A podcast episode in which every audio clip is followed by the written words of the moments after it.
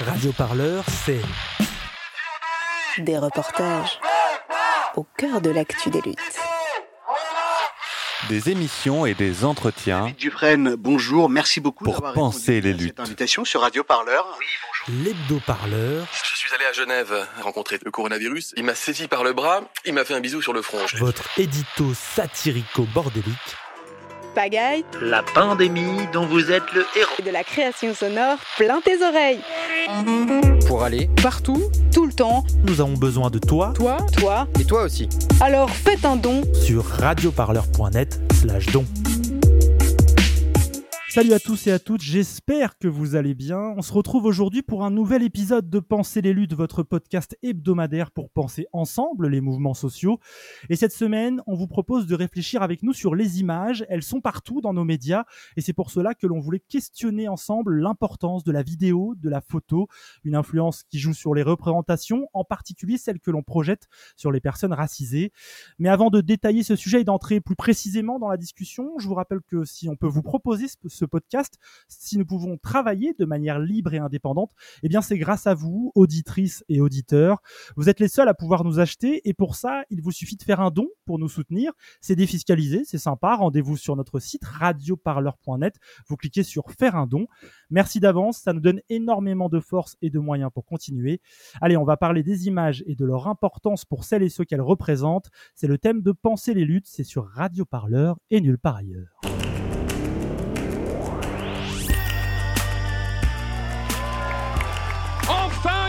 Chose se passe Pensez les luttes. Pensez les luttes, Quelque chose, mais quoi? Votre podcast hebdomadaire sur Radio Parleur. Il faut arrêter de parler en notre nom. Parce qu'on est assez grand pour parler, on est assez grand pour prendre la parole. On en a ras-le-bol d'entendre des phrases de merde. Une émission pour penser ensemble les mouvements sociaux. Peu importe ta couleur, peu importe ton appartenance sexuelle, peu importe qui tu es, peu importe ce que tu manges, ce combat t'appartient.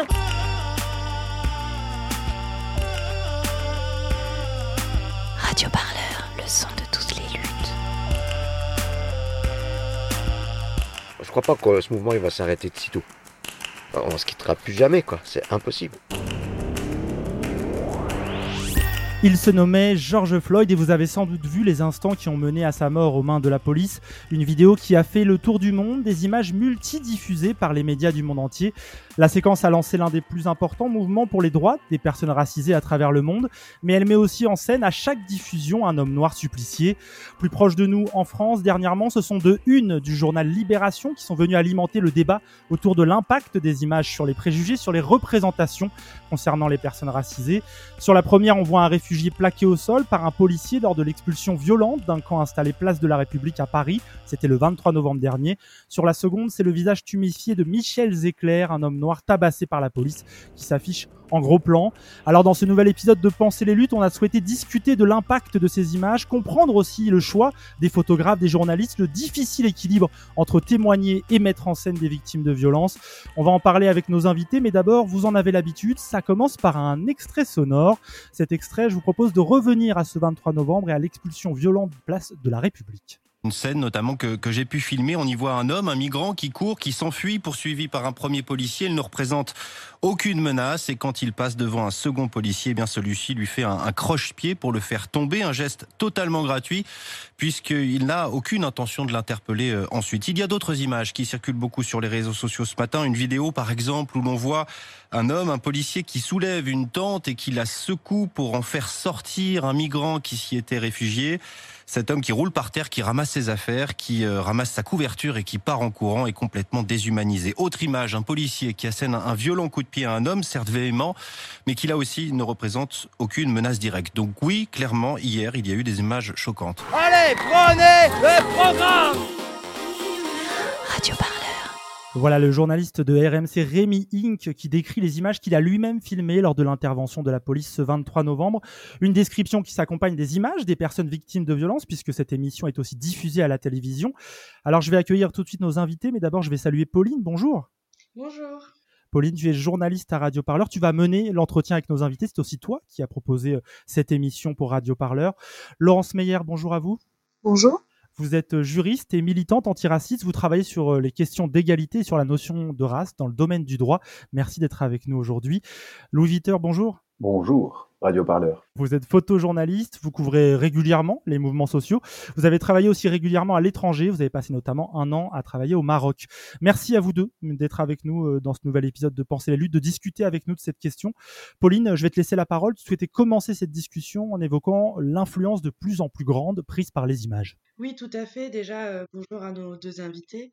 Euh, il m'a semblé important de, poser la question de filmer les violences policières et les violences d'État en général, euh, au vu euh, de, ce qui se passe ben, ces dernières années, mais encore plus avec les débats autour de la loi sécurité globale et tous les enjeux et les débats autour de cette question. pour commencer et pour poser une question très large qui me semble poser le cadre aussi de notre discussion, est-ce que, et ce qui est une question un peu naïve, est-ce que vous pensez que c'est important de filmer les violences policières et les violences racistes d'État en général et pourquoi dans notre société. Euh, peut-être, euh, Laurence, je vous pouvez. Euh, Est-ce que c'est important de les filmer ou pouvoir les filmer? En tout cas, c'est important de pouvoir les filmer, c'est-à-dire d'avoir le droit d'exercer un contrôle sur des personnes qui sont dépositaires, notamment de la violence légale. Donc cette capacité de contrôler par tout moyen et donc par les images, c'est important, c'est essentiel, c'est ce qui différencie d'ailleurs dans la Constitution française, dans la Déclaration des droits de l'homme et du citoyen et son article 15, euh, un État démocratique, selon la définition française de ce qu'est un État démocratique, d'un État totalitaire. Donc c'est essentiel de pouvoir filmer dans le sens d'avoir le droit de filmer euh, toute euh, violence, mais tout acte en fait euh, de personnes qui sont dépositaires de l'autorité publique et plus spécialement les personnes qui sont dépositaires donc de la violence légale et ces personnes-là, c'est entre autres des policiers. Est-ce que Louis voulait euh, répondre et compléter euh, cette question, question? Je suis entièrement d'accord euh, là-dessus. Le fait de filmer est extrêmement important. on l'a vu, on l'a vu ces dernières semaines, ces derniers mois. On le voit depuis longtemps. Ça permet d'appuyer des paroles qui sont pas toujours crues et, aussi au-delà, d'avoir un, un, contrôle sur ce que les forces de l'ordre et, et, les dépositaires, comme dit Laurence, de la, violence légale font. Et la, SDJ de Mediapart l'a rappelé au Trocadéro notamment, c'est pas un privilège euh, que pourraient s'accorder quelques-uns, parce que c'était le débat ces dernières semaines avec euh, l'article 24, journaliste, pas journaliste. C'est pas un privilège de journaliste euh, qui doit se défendre, c'est avant tout un droit citoyen en fait. Néanmoins, il, semble qu'aujourd'hui, avec la diffusion à très grande échelle, très virale, voire internationale, et le cas de la vidéo absolument horrible de la mort de, de George Floyd le monde, euh, de ces images, euh, de nouvelles questions se posent, notamment sur la question de la responsabilité et de l'impact de ces images, notamment sur les premiers, les premières concernées des, victimes de violences. Euh, pensez-vous qu'il est urgent d'ouvrir une réflexion sur la place de l'image dans l'information aujourd'hui? Et est-ce que ça crée finalement de nouvelles responsabilités pour les médias et aussi les militants et les militantes qui les diffusent?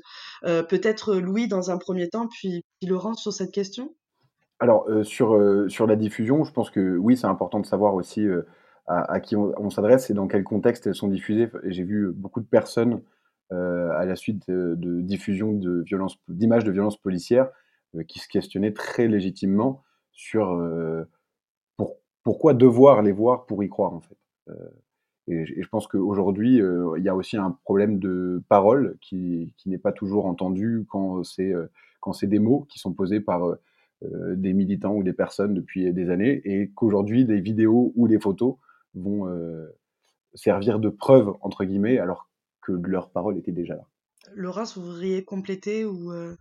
C'est la question de à quoi servent ces images et à qui elles servent et dans quel but. Donc il y a le constat qu'en tout cas dans les affaires pénales, donc au niveau de la justice, le fait qu'il y ait des images, ça, sert à quelque chose ça euh, va faire basculer euh, le procès ou ça va en tout cas donner du poids euh, à la parole des victimes et des familles des victimes qui ne sont pas crues. Donc c'est pour ça d'ailleurs que le collectif Urgence notre police assassine qui est menée par Amel Bentounsi a lancé cette application urgence violence policière pour que on puisse faciliter la possibilité de filmer la police je rappelle, euh, elle permet de filmer cette, euh, cette euh, application, elle permet de filmer et d'envoyer directement sur un serveur les images. Comme ça, si vous vous faites confisquer votre téléphone, vous avez toujours les images. cette, cette application, ce, ce rôle central que euh, qu'ont souligné les familles, les collectifs de la vidéo dans leur combat pour la vérité et la justice, comme elles le formulent, il est essentiel. La question de la médiatisation, c'est une autre question. C'est la question de qui on essaye de convaincre avec ces images et pourquoi, comme l'a dit Louis, y a-t-il besoin d'images pour convaincre? C'est-à-dire, et moi je, je le dis souvent, a-t-on besoin d'images? Et si oui, c'est problématique. Euh, de femmes qui se font violer et a-t-on besoin de les diffuser? Ou de femmes se faisant tuer par leurs conjoints violents euh, pour les croire?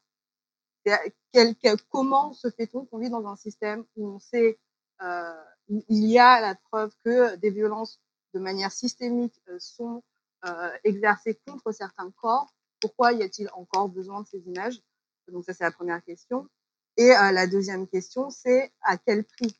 C'est-à-dire, euh, peut-on se permettre, au prix du trauma et du retrauma des personnes concernées, directement ou indirectement, de diffuser ces images-là dans l'espoir d'une mobilisation de l'opinion Ce que vous dites, Laurence Meyer, c'est que déjà devoir utiliser des images, c'est une défaite pour la visibilisation de ces violences Je ne sais pas si c'est un échec, parce que je pense que tout, voilà, il y a, y a, un ensemble de, moyens stratégiques qui peuvent être mobilisés.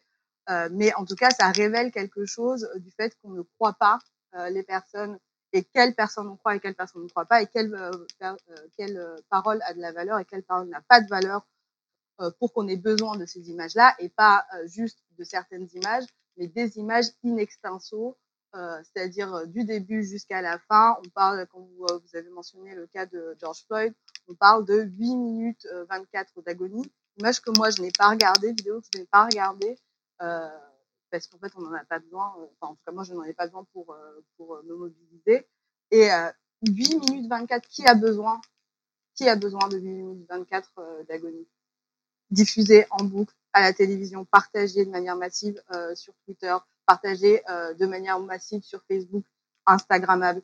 Qui a besoin de ces 8 minutes 24 pour pouvoir comprendre qu'il y a quelque chose d'inhumain qui se passe? Louis Viteur, vous vouliez compléter? Bah, Sur le cas de Michel Zecler euh, qui avait lieu à Paris, donc je rejoins aussi ce que dit Laurence sur euh, bah, la diffusion des, des, vidéos. On a vu la séquence de 13 minutes entière complète qui a été diffusée après que les images déjà de l'agression avaient été diffusées euh, et qui, qui explicitaient cette parole et qui illustraient la parole de, Michel Zecler. Et je voudrais revenir sur un truc qu'il a dit en arrivant à l'IGPN, à un panel de micros et de, caméras qui étaient là. donc texto, c'était si je n'avais pas eu ces vidéos, vous seriez tous en train de faire des sujets sur moi, j'aurais pris l'arme d'un policier, j'aurais agressé un policier, j'aurais mis des coups de poing à un policier. Tout ça, c'est faux, je n'ai rien fait de tout ça. Et ces mots, euh, prononcés face bah, à des caméras et des, micros qui, euh, on le sait en majorité, s'il n'y avait pas eu ces vidéos, euh, il y a fort à parier que la version euh, policière euh, aurait été reprise directement, sans forcément remettre en cause cette, cette version. Et je pense que cette parole, sa parole, est vachement intéressante dans, dans ce contexte-là. Parfait. Bien, Laurence Meyer, euh, Louis Vuitton, on va aborder dès maintenant la deuxième partie euh, de notre podcast. On prendra ensuite euh, longuement le temps de discuter de l'impact des images dans les représentations projetées sur les personnes récisées. Mais d'abord, avec Pauline, on souhaitait détailler le processus d'une image, comment on décide de la prendre, l'importance des choix du photographe, là en l'occurrence, et les réceptions de ces images par le grand public. sur ce sujet, je propose d'écouter Sébastien Calvet. Il est photojournaliste, il est responsable de la photographie au sein du média indépendant Les Jours, et il les écueils que peut rencontrer la photographie d'actualité et aussi l'importance pour lui d'être toujours présent régulièrement sur le terrain. Ça me permet de comprendre euh, à quel moment ça déconne, presque je dirais. C'est-à-dire que à quel moment euh, on est sur le terrain, on va faire des images sur ce qui se passe du réel et comment il y a un acte de transformation sur la manière dont cette image va être reçue sur l'écran par les spectateurs de ces images. Il y a, assez souvent une tyrannie du direct. Euh, de, de, des images en direct euh, qui fait qu'on se focalise sur l'événement le plus spectaculaire euh, ou celui qui va prendre le plus de place sur l'événement. Mais assez souvent, quand on fait du journalisme de narration, c'est-à-dire qu'on prend son temps et qu'on ne diffuse pas en direct ces images, ce qui est de plus intéressant se passe sur le côté, derrière, à droite, à gauche, avant ou après l'événement. Moi, on m'a toujours appris, et c'est comme ça que j'ai toujours pratiqué mon métier, d'arriver très tôt sur un événement et d'en repartir très tard, parce qu'en général, c'est avant ou après que les choses intéressantes se passent. Au milieu, il y a beaucoup de spectacles et de théâtre, même dans une manifestation. Les, les gens qui vont être derrière la banderole sur une manifestation ou qui vont faire un acte de violence pour qu'on les photographie.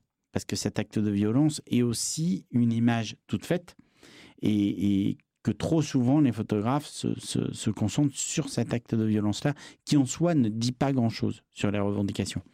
Donc j'essaie toujours de faire très attention à, à ce genre de manifestation au sens large du terme euh, de, de l'événement et de l'actualité pour me concentrer sur des choses qui sont moins vues et moins regardées.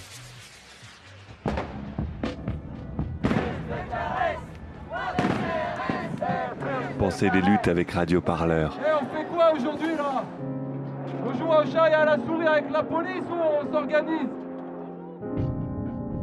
Un court extrait du très bon entretien qu'a accordé Sébastien Calvet au podcast Le Négatif, qui est une émission d'entretien dédiée à la photo. C'était à la fin de l'année 2019.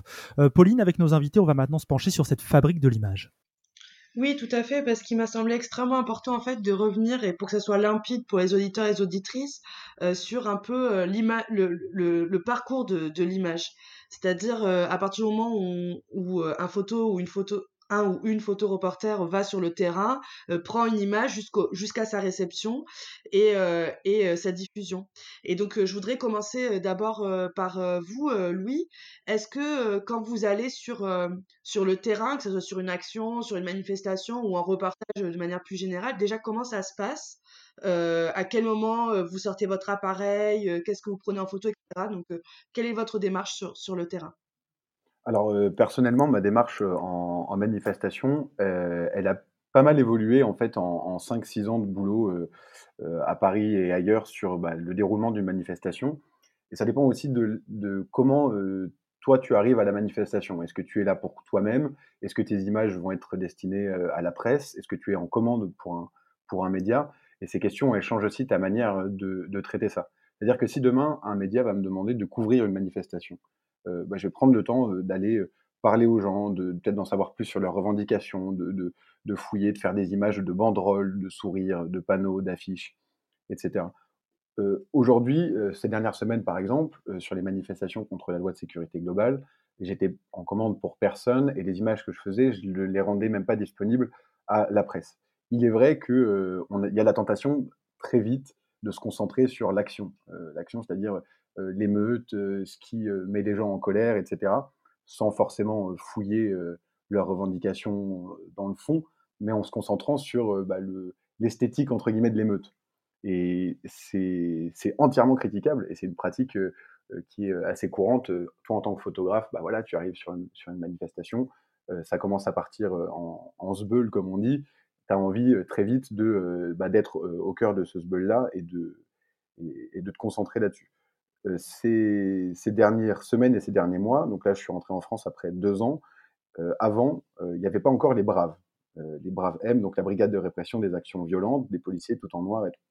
De plus en plus, j'ai envie de me concentrer sur leurs actions en manifestation. Parce qu'on sait que c'est eux qui sont très souvent plus violents que la norme, ce qui est déjà pas mal, qui, sont, qui, ont l'air de prendre des initiatives d'eux-mêmes, et, et, du coup, envie de mener un peu un travail sur quelle est cette brigade, comment elle agit dans une manifestation, etc., etc., en les pissant un petit peu, en les suivant à, la trace. Euh, mais c'est vrai que si demain un média me demandait bah, couvre une manifestation contre la sécurité globale, euh, bah, ton, devoir de journaliste, c'est bah, d'en montrer la globalité et de ne pas te concentrer que sur les flammes, les poubelles qui crament et euh, les émeutiers. Donc tout ça, c'est une question de pratique qui est à remettre en question en permanence en permanence. Là, euh, il y a deux semaines euh, sur Facebook, c'était vraiment un débat avec des photographes de euh, entre, entre 20 et 60 ans, hein, donc des anciens comme les, comme les petits jeunes, sur bah oui, mais quelle, quelle force on accorde à ces images, quelle importance on leur accorde. Et c'est vrai que, bah, mine de rien, aujourd'hui, l'émeute est un moyen de, d'expression de beaucoup de manifestants, enfin de plus en plus en tout cas. Et, et c'est intéressant de s'y concentrer, mais pas forcément en ne se concentrant que sur l'action militante en manifestation peut-être creuser derrière sur bah, les situations, les, vécus qui sont ces personnes, etc. etc. Voilà, c'est une pratique qui se, bah, qui est à remettre en question un peu en permanence et d'essayer de ne pas tomber dans la ligne du feu, du feu et que du feu. Est-ce que vous, quand vous allez sur, des, sur des terrains avec des personnes en position suppliciaire, c'est-à-dire des personnes souvent dans la misère, etc., est-ce que vous avez une démarche différente en tant que photoreporter que quand, par exemple, vous allez dans une manifestation sur les violences policières? Est-ce que selon les terrains aussi, vous avez une... Et qui vous allez photographier, vous avez une démarche qui est différente? Oui, bien sûr. alors, cette démarche-là, elle n'était pas, elle, pas naturelle de base. je vais dire très très sincèrement, euh, si je regarde en arrière les travaux que j'ai pu mener en 2015 sur la route des réfugiés euh, qui partaient de la Serbie à la France, euh, bah, c'était des photos prises souvent sur le vif, dans le rush, avec des contraintes de temps et matériel qui fait que tu ne vas pas forcément demander à, la personne son consentement, et cette question du consentement est vachement importante aussi. Et, avec le recul, c'est peut-être plus forcément des photos que je ferai aujourd'hui, euh, ni comme ça. C'est-à-dire, qu'est-ce qui a changé, euh, Louis Vuitton? Alors, ce qui a changé, euh, ce serait plus mon point de vue propre sur ce que doit être la, photo de, presse et d'actualité. un média va te demander des images le soir même, par exemple. Donc, tu vas tracer, tu vas faire, tu vas faire 1000, images dans la journée, tu vas en sélectionner une vingtaine et, tu vas les envoyer. Mais sans connaître, sans en connaître parfois la teneur. Euh, qui sont les personnes dessus, euh, pourquoi elles agissent comme ça à ce moment-là, pourquoi elles sont dans cette situation-là à ce moment-là. Et, aujourd'hui, c'est une, pratique qui nécessiterait bah, certainement plus de temps et de moyens, on en a parfois, mais aussi une vraie réflexion sur derrière quelle, quelle portée ont ces images. Laurence, je me posais une question en tant que vous, en tant que militante antiraciste. Est-ce que vous avez été vous-même euh, photographié par des photoreporters ou est-ce que vous avez déjà eu des situations euh, de discussion ou de négociation euh, en manifestation peut-être ou dans des cadres collectifs où vous étiez d'accord ou pas d'accord d'être photographié pour, pour quelles raisons? Alors je ne sais pas si c'est des photoreporters mais ça m'est arrivé en tout cas en manifestation de me faire photographier sans qu'on m'ait demandé mon accord. Et effectivement ça, ça a donné lieu à des conversations plus ou moins vive euh, sur le fait que euh, mon image m'appartient que le fait d'être en manifestation ne suffisait pas à supposer euh, mon consentement. Oui, ça arrive et et et c'est pas et, et, je trouve que justement il faut, souligner la démarche qui est celle de, de lui de réfléchir à comment on produit ces images et pourquoi on les produit et dans quelle temporalité. Et il a dit deux choses que je trouve très intéressantes. C'est d'une part, il a dit, il a parlé d'esthétique de l'émeute. Et euh, je pense qu'on peut aussi euh, parler d'esthétique de, la de violence faite au, corps racisé. Et euh, cette esthétique-là, qui est une esthétique médiatique et qui, du coup, deuxième chose que j'ai trouvé particulièrement intéressante, parmi toutes les autres choses très intéressantes qu'a dit Louis, euh, c'est euh, la manière dont les médias fonctionnent et euh, l'imposition du fonctionnement des médias et notamment des gros médias sur la manière dont sont produites ces images et dont elles sont diffusées, c'est-à-dire euh, c'est pour la journée, il faut des images chocs, ça permet pas le travail euh, de long cours, ça ne permet pas de décortiquer par l'image euh, la réalité qui nous est proposée.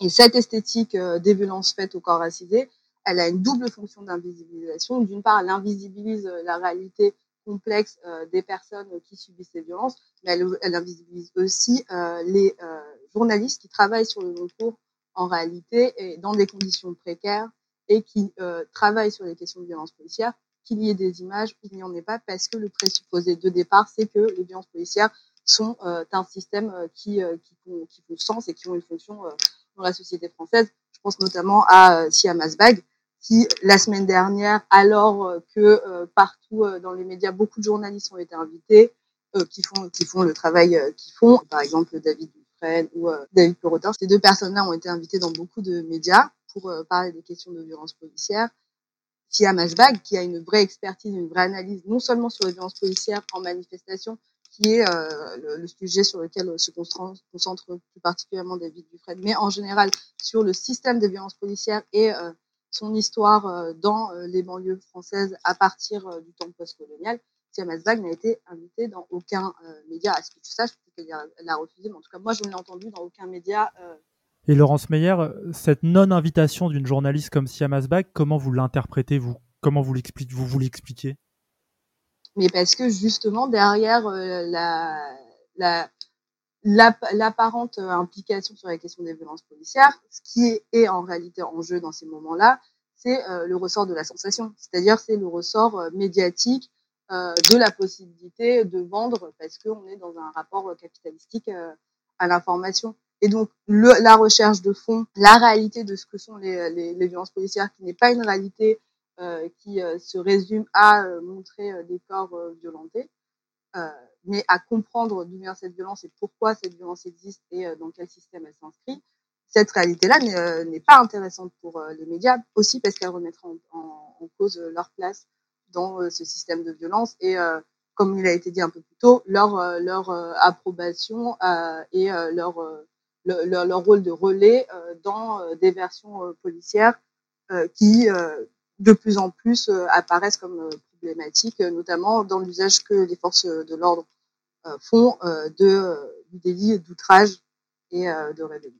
Il, me semblait aussi important de à la fois poser la question de comment on produit, mais aussi comment on réceptionne en fait ces photos je me suis concentrée euh, sur le cas de, de Michel Zecker, mais c'est totalement valable dans, dans le cas d'autres euh, représentations de, de violence. Laurence, est-ce que vous pouvez me, me, raconter un peu, dans le cas de Michel Zecker, comment vous avez eu l'information? Euh, Est-ce que vous avez regardé ces images? Euh, Est-ce que vous avez diffusé?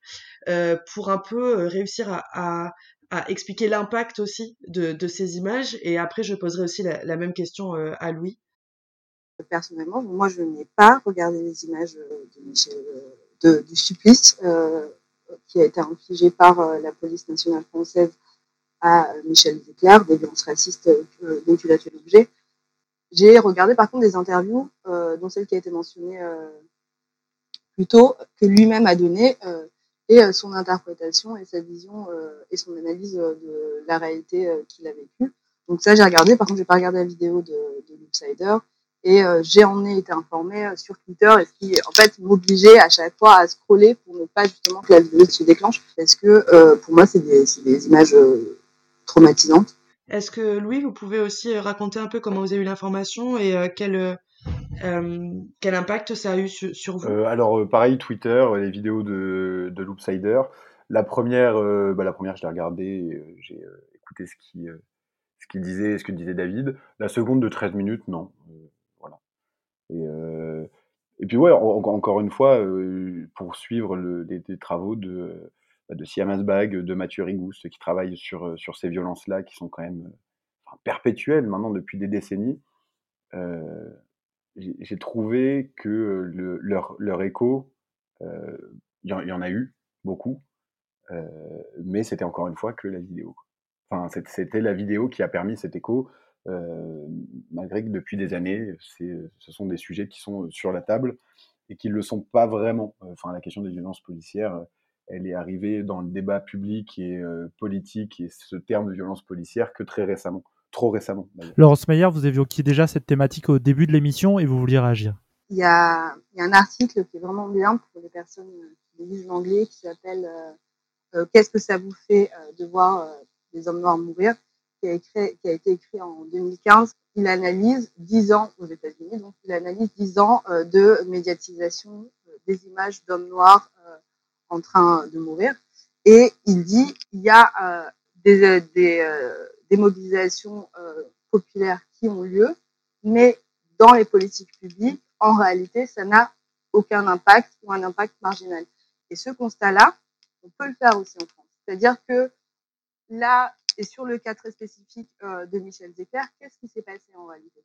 Donc, il y a eu une manifestation qui a été massive et dont euh, le caractère massif est clairement aussi à, relier à, la diffusion de ces images-là. Mais euh, dans le discours des personnes qui sont au pouvoir, qu'est-ce qui a, changé? En réalité, rien. L'annonce d'Emmanuel Macron de mettre en place cette plateforme en association avec le LICRA et le défenseur des droits, c'est une annonce qui avait déjà été faite sous d'autres formes euh, il y a un an ou deux, qui était la brigade euh, anti-discrimination qui avait été créée par euh, Marlène Schiappa et Julien de Normandie, qui en réalité maintenant n'est qu'un site, qui n'est qu'une page Facebook où on peut voir des clics et qui n'est plus actif depuis 2019. C'est-à-dire qu'ils vont recycler des vieilles recettes il parle, cette plateforme, elle va servir exactement à quoi pour les personnes qui sont discriminées de manière systémique en quoi ça va leur garantir un droit à la non-discrimination, un, droit au respect, euh, à l'intégrité euh, physique et morale, on n'en sait rien parce que, en fait, si on sait, ça va sûrement servir à rien. Euh, par contre, ce qu'on constate, c'est que depuis euh, plusieurs années, depuis une dizaine d'années, et même avec la médiatisation et la place que prennent les violences euh, policières dans le débat public, et ça, par contre, on peut, on peut remercier les comités vérité et justice pour avoir créé un rapport de force qui permettent euh, de, faire entrer ce débat-là euh, dans euh, l'espace public et de, rendre le caractère politique de violence policière qu'il aurait dû. Au-delà de ça, les lois qui sont votées, ce sont des lois de plus en plus sécuritaires. C'est-à-dire qu'on a des lois euh, asile-immigration, on a la loi SILT, donc sécurité intérieure et lutte contre le terrorisme. On a plusieurs états d'urgence, on a un ensemble de normes qui vont renforcer la présence de la police dans nos vies et justifier et élargir de plus en plus ses compétences. Effectivement aussi, euh, comme euh, Louis l'a souligné, la création euh, de nouvelles brigades, par exemple la, la, Brave M, qui vont en fait augmenter le pouvoir de la police. Donc derrière l'émotion que, que, que, que, suscite la diffusion de ces images-là, et aussi le retrauma, parce qu'il faut ressouligner le traumatisme que c'est pour les personnes concernées à chaque fois que ces vidéos sont diffusées euh, et dans lesquelles ça les replonge, malgré tout ça et malgré l'émotion collective euh, qui euh, apparaît être très sincère et la mobilisation dans la rue, quand on regarde sur les politiques publiques et concrètement ce que ça change, en réalité, ce qu'on observe, c'est une augmentation de la présence de la police et donc une, une augmentation de la probabilité des violences de la police et des violences racistes de la police dans nos vies. Pauline, tu avais une autre question pour nos invités et ensuite on passera à la troisième partie de notre émission. Oui, tout à fait. parce qu'en fait, euh, déjà, merci beaucoup euh, Louis et Laurence parce que je trouve ça extrêmement intéressant. Et euh, au final, de ce que je comprends de ce que vous dites, Laurence, c'est que finalement, l'impact est assez limité de ces photos d'un point de vue très matériel. donc pour vous, si on va au bout de la réflexion, pourquoi on, on, montre autant ces images? Euh, Je pose pas la question de pourquoi on les filme, mais vraiment pourquoi on les montre euh, et qu'on les diffuse, euh, notamment dans les médias, mais aussi sur les réseaux sociaux à telle euh, échelle. Quel est l'objectif euh, Qu'est-ce que ça sous-tend selon vous? Je pense que c'est une très bonne question. Je pense que déjà, il faut, faut faudrait différencier les émetteurs des images. Ça dépend qui émet ces images et dans quelle situation d'urgence ces personnes se trouvent pour émettre ces images-là parce que euh, les finalités, elles peuvent être diverses. Maintenant, euh, pourquoi les médias choisissent euh, de, les médias donc qui ont pignon sur rue, choisissent de montrer ces vidéos-là? C'est une question qui est celle de du, bah, du sensationnalisme d'une part, mais aussi du, du, présupposé que s'il faut voir et ce présupposé-là, il est, euh, c'est un présupposé situé. C'est-à-dire que moi, je n'ai pas besoin de voir. J'ai pas, je, n'ai jamais eu besoin de voir euh, les derniers instants euh, de la mort d'Adama Traoré pour euh, penser que euh, effectivement, il était mort dans les mains de la police, probablement d'une d'une asphyxie positionnelle. Donc ça, j'ai pas eu besoin d'images euh, je pense que c'est l'un des c'est l'un des collectifs qui mobilise le plus euh, en ce moment. Euh, et toutes les personnes qui se mobilisent autour de ça n'ont pas besoin des images. Donc, qui a besoin des images et à quel prix doit-on diffuser ces images-là? Je pense que c'est une question centrale et aussi pourquoi a-t-on besoin des personnes qui ont besoin de On va discuter de tout ça. On a décrypté les images, euh, leur importance, euh, les choix qui mènent au fait de choisir et de mettre en avant certaines images, la réception aussi euh, par des personnes racisées de ces images, parfois le trauma, on l'a entendu. On va maintenant s'attaquer à notre dernière partie dans cet épisode de Penser les luttes, une troisième partie qui va être peut-être un peu plus longue et nous permettre, je l'espère, d'entrer bah, dans ce débat, la représentation des corps suppliciés, de l'impact que cela a sur la représentation que le public aussi, nous tous, tous et toutes, et nous élaborons à partir de ces images. Je propose d'écouter pour ouvrir ça sur le sujet la militante et journaliste Rokaya Diallo. Elle revient en particulier sur les images de la mort de George Floyd. On assiste en fait à la mise à mort d'un homme qui est supplicié et on ne se rend pas compte de l'effet que ça peut produire psychologiquement pour les personnes qui non seulement sont potentiellement victimes du racisme, mais qui auraient pu être à sa place. La circulation de ces images, en fait, elle n'est pas nouvelle. Depuis euh, plusieurs siècles, les images de noirs suppliciés, notamment euh, lors de la période de l'esclavage, mais aussi de la ségrégation aux États-Unis, euh, les images de lynchage, en fait, ont fait l'objet d'impressions photographiques et en fait étaient diffusées comme des cartes postales. La mort des Noirs était un spectacle pour moi, le fait que euh, cette image soit diffusée de manière aussi légère participe en fait à la, terreur euh, qui euh, circule au sein des communautés noires. Et, et ça, ça m'a un petit peu, ça m'a gêné. Pensez les luttes, votre podcast hebdomadaire sur Radio Parleur. Pour penser ensemble les mouvements sociaux.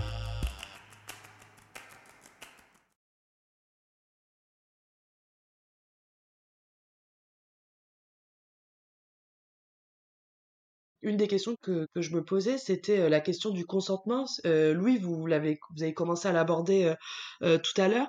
Et donc, je voudrais un peu qu'on, aille vraiment au cœur du, du sujet. Et je, je me pose la question de, de est-ce que c'est possible, en tant que photojournaliste, d'avoir un consentement éclairé de la personne qu'on prend en photo, quelle démarche on peut mettre en place pour qu'il existe un consentement?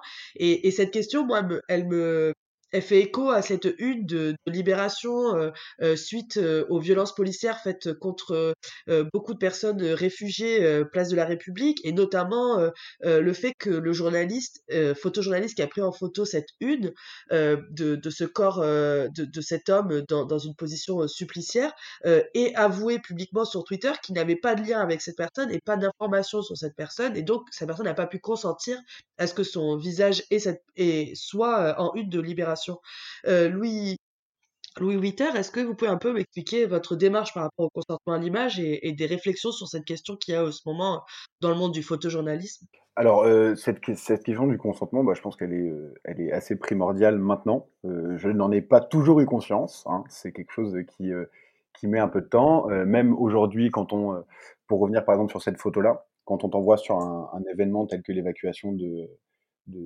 ce, de ce camp à République, tu vas, tu fais tes images, c'est le média ensuite qui va choisir la photo qu'il va sélectionner pour faire sa une. En tant que photographe, tu n'as pas de droit de regard euh, sur, euh, sur le choix de la une. C'est un fait. Dans l'action, euh, tu es dans une, dans une position, là, dans lors d'une opération de, police, où des gens se font interpeller, d'autres se font expulser, etc. Du coup, c'est assez compliqué de, pouvoir parler à, à, ces personnes alors qu'il y a l'action, entre guillemets, en cours. En revanche, il y a toujours des moyens de de, faire, euh, je repense à la semaine dernière, euh, une interpellation euh, place de la République à la fin de la manif contre la loi sécurité globale. Un gars se fait, se fait serrer. Bah, tu montes, j'ai montré l'appareil, j'ai fait ah, tout, est-ce que je peux? Il m'a fait un signe oui de la tête. Là, ça se fait.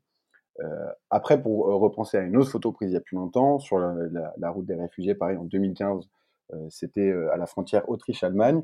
un, père, un, père irakien avec son gamin dans les bras qui fait une, une crise d'épilepsie.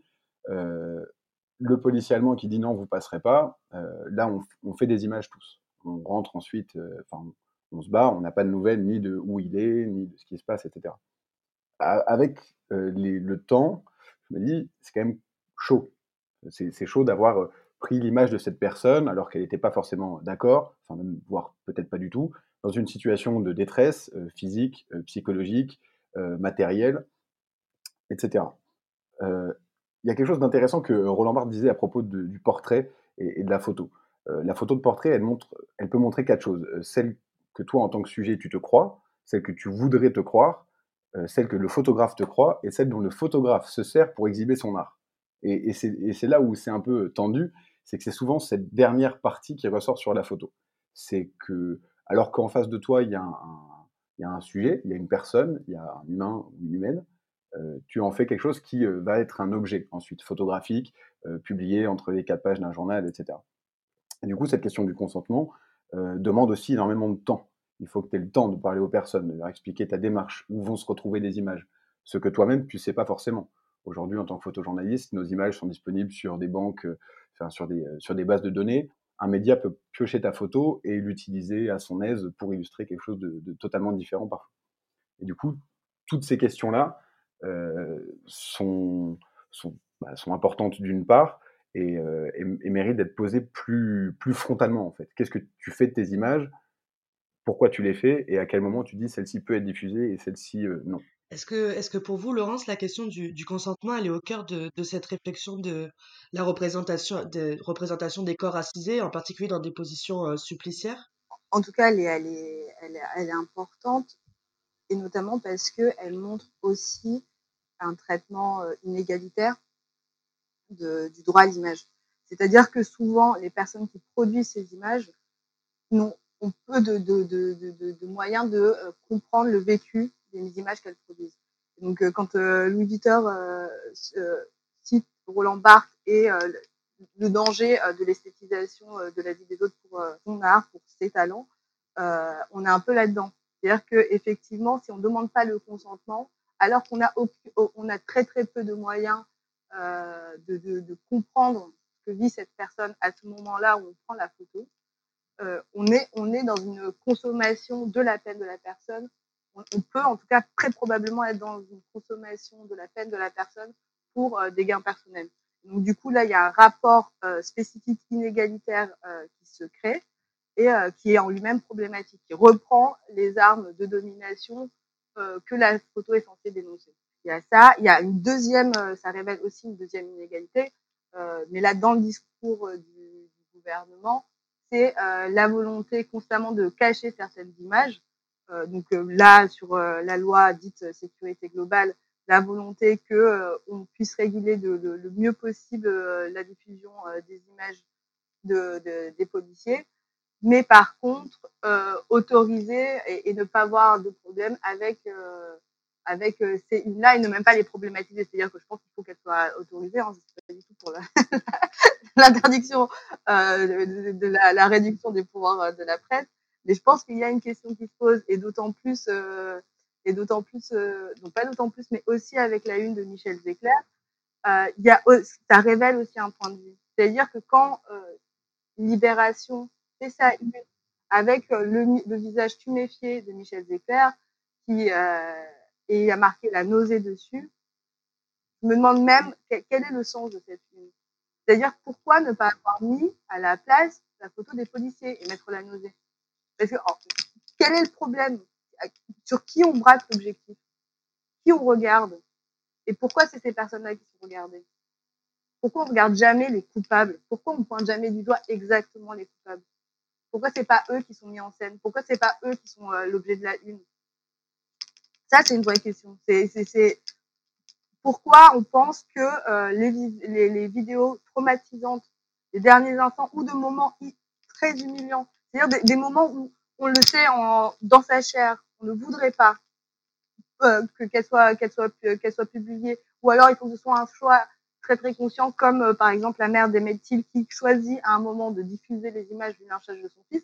Mais ça, c'est une, une, une, décision politique très euh, très affirmée.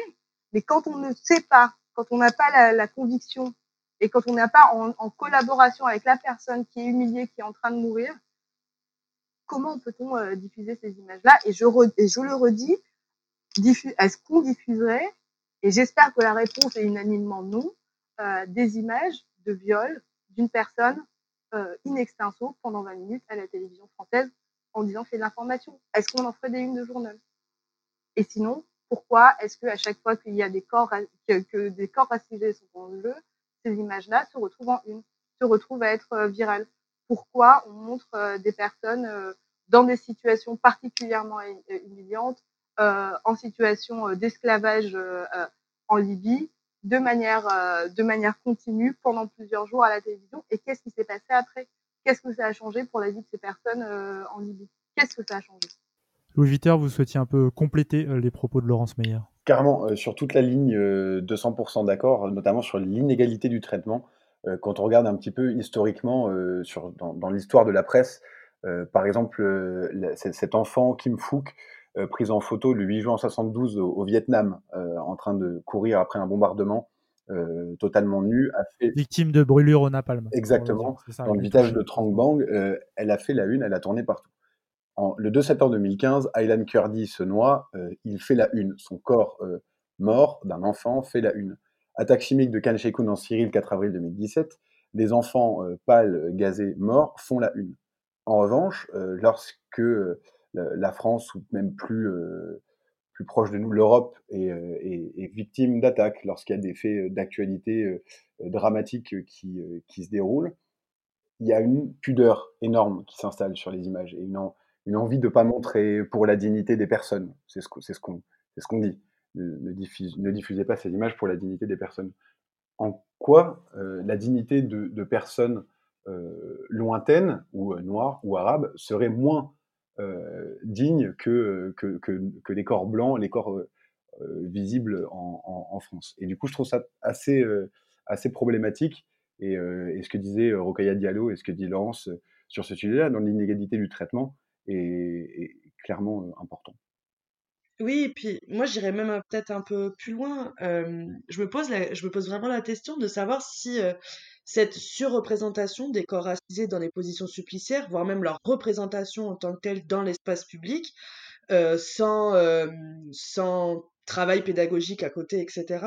Est-ce que finalement ça ça crée pas une dialectique et ça crée ça renforce pas les violences racistes et la déshumanisation des des corps des personnes euh, des personnes racisées et donc ça rentre pas en fait dans cette logique là et ça entretient pas une logique euh, euh raciste en fait est-ce que euh, Laurence vous auriez quelque chose à, à, répondre à ça et à cette interrogation? En tout cas ce qu'on peut constater c'est que ça ne participe pas à l'humanisation des corps racisés donc c'est un constat qu'on ne peut pas nier. Le fait de voir des personnes euh, dans, des euh, dans des positions euh, humiliantes, en réalité, ça fait de ces corps des corps humiliables. C'est-à-dire que plus on va trouver normal, plus on va penser que ce, ces corps-là sont des corps disponibles à l'humiliation, et plus ça va rendre normal et donc déshumaniser, déshumaniser les corps les corps racisés et, et donc particulièrement les corps noirs. Il y a autre chose, c'est qu'il y a un présupposé encore dans cette situation des images-là, c'est que c'est un dommage collatéral euh, de l'utilisation de ces vidéos, euh, qu'elles soient traumatiques. Mais je pense pas que ce soit un dommage collatéral, je pense que c'est au cœur de l'utilisation de ces images-là qu'il y ait une visée traumatique. Euh, je pense que les rédactions vont, vont, justifier ça par le caractère émotionnel. Du point de vue des personnes concernées, c'est traumatique.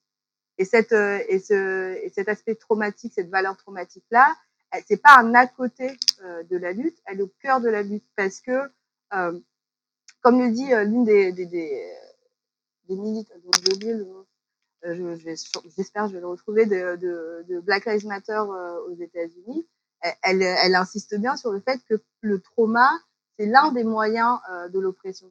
L'oppression le, rentre par le traumatisme. C'est parce qu'on traumatise qu'on est sûr qu'il va y avoir une internalisation euh, de son rôle dans la société.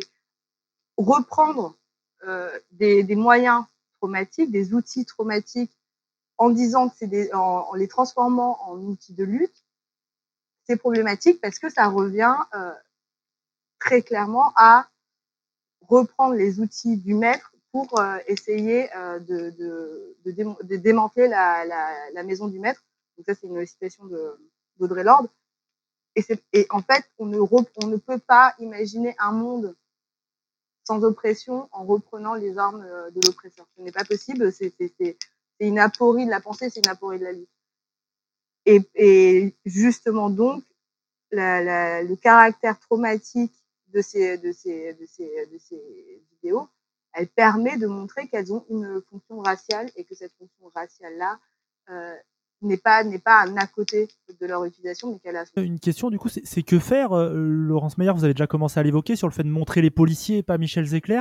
Euh, Est-ce qu'il y a, y a d'autres choses que vous verriez euh, nécessaires à faire pour pour mieux traiter ces questions-là? Je pense euh, d'une part que déjà effectivement il faut il faut renforcer les personnes qui travaillent sur le long terme et sur sur le long cours, que ce soit dans un travail journalistique, que ce soit dans un travail militant, que ce soit en, en matière de défense des droits humains sur ces questions-là.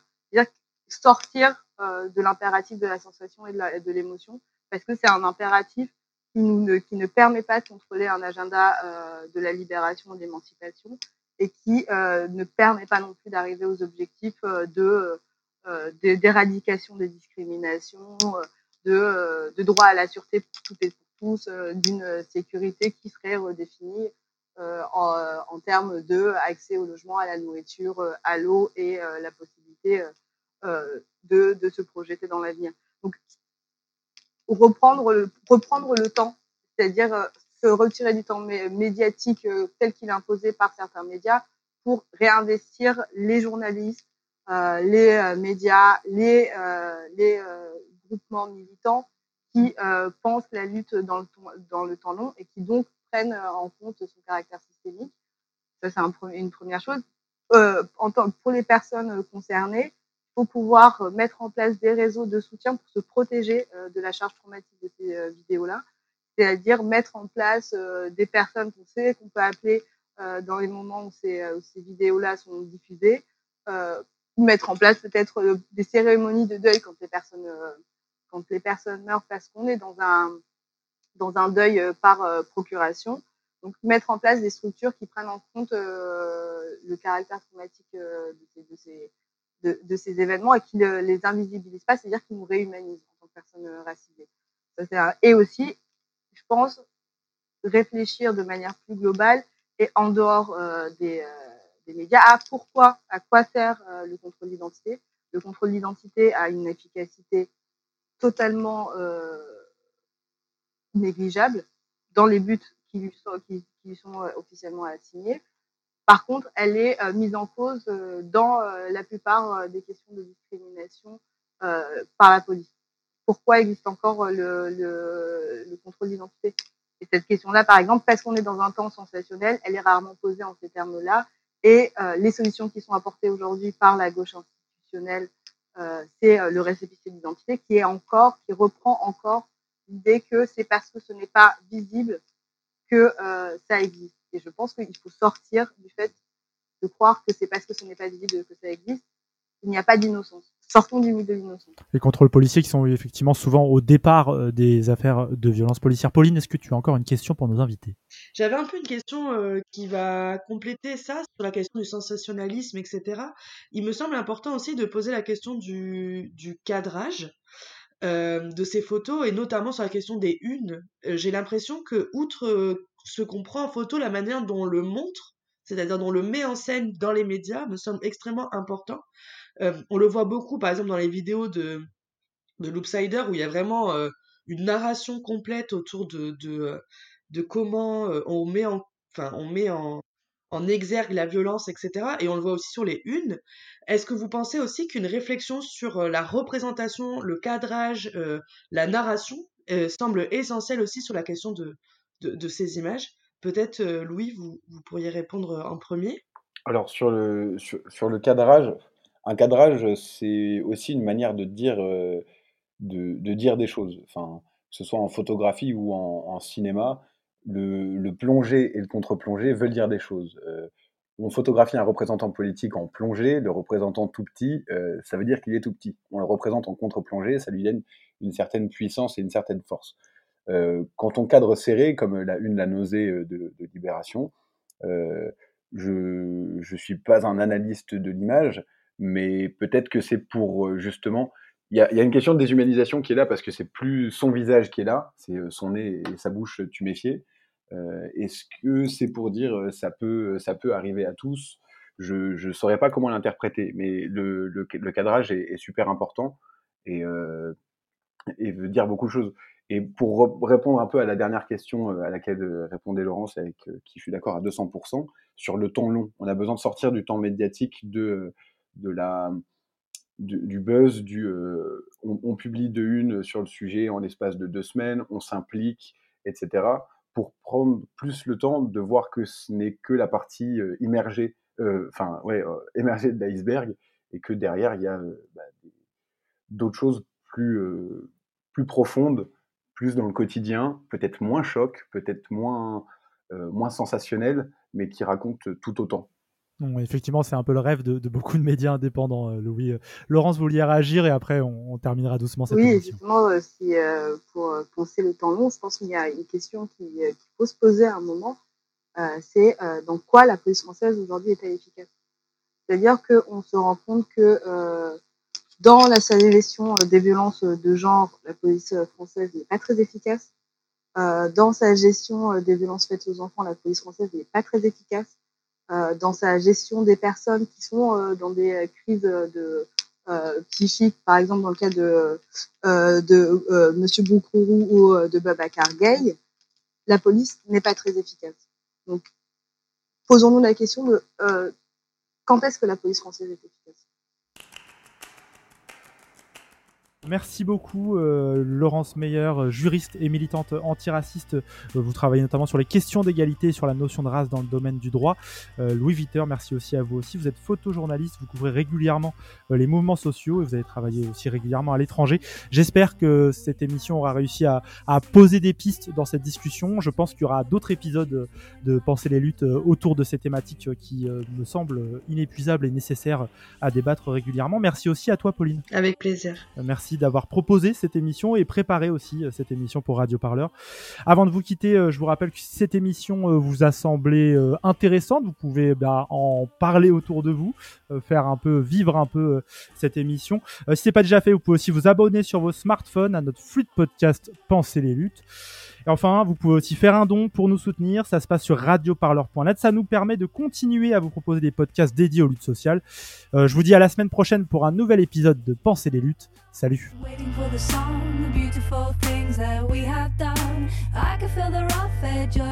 Radio Parleur, le son de toutes les luttes. Écoutez-nous sur radioparleur.net. before my heart explodes. Gotta get out before my heart explodes. Gotta before my heart explodes. Gotta get out before my heart explodes. Gotta get out before my heart explodes. Gotta get out before my heart explodes. Gotta get out before my heart explodes. Gotta get out before my heart explodes.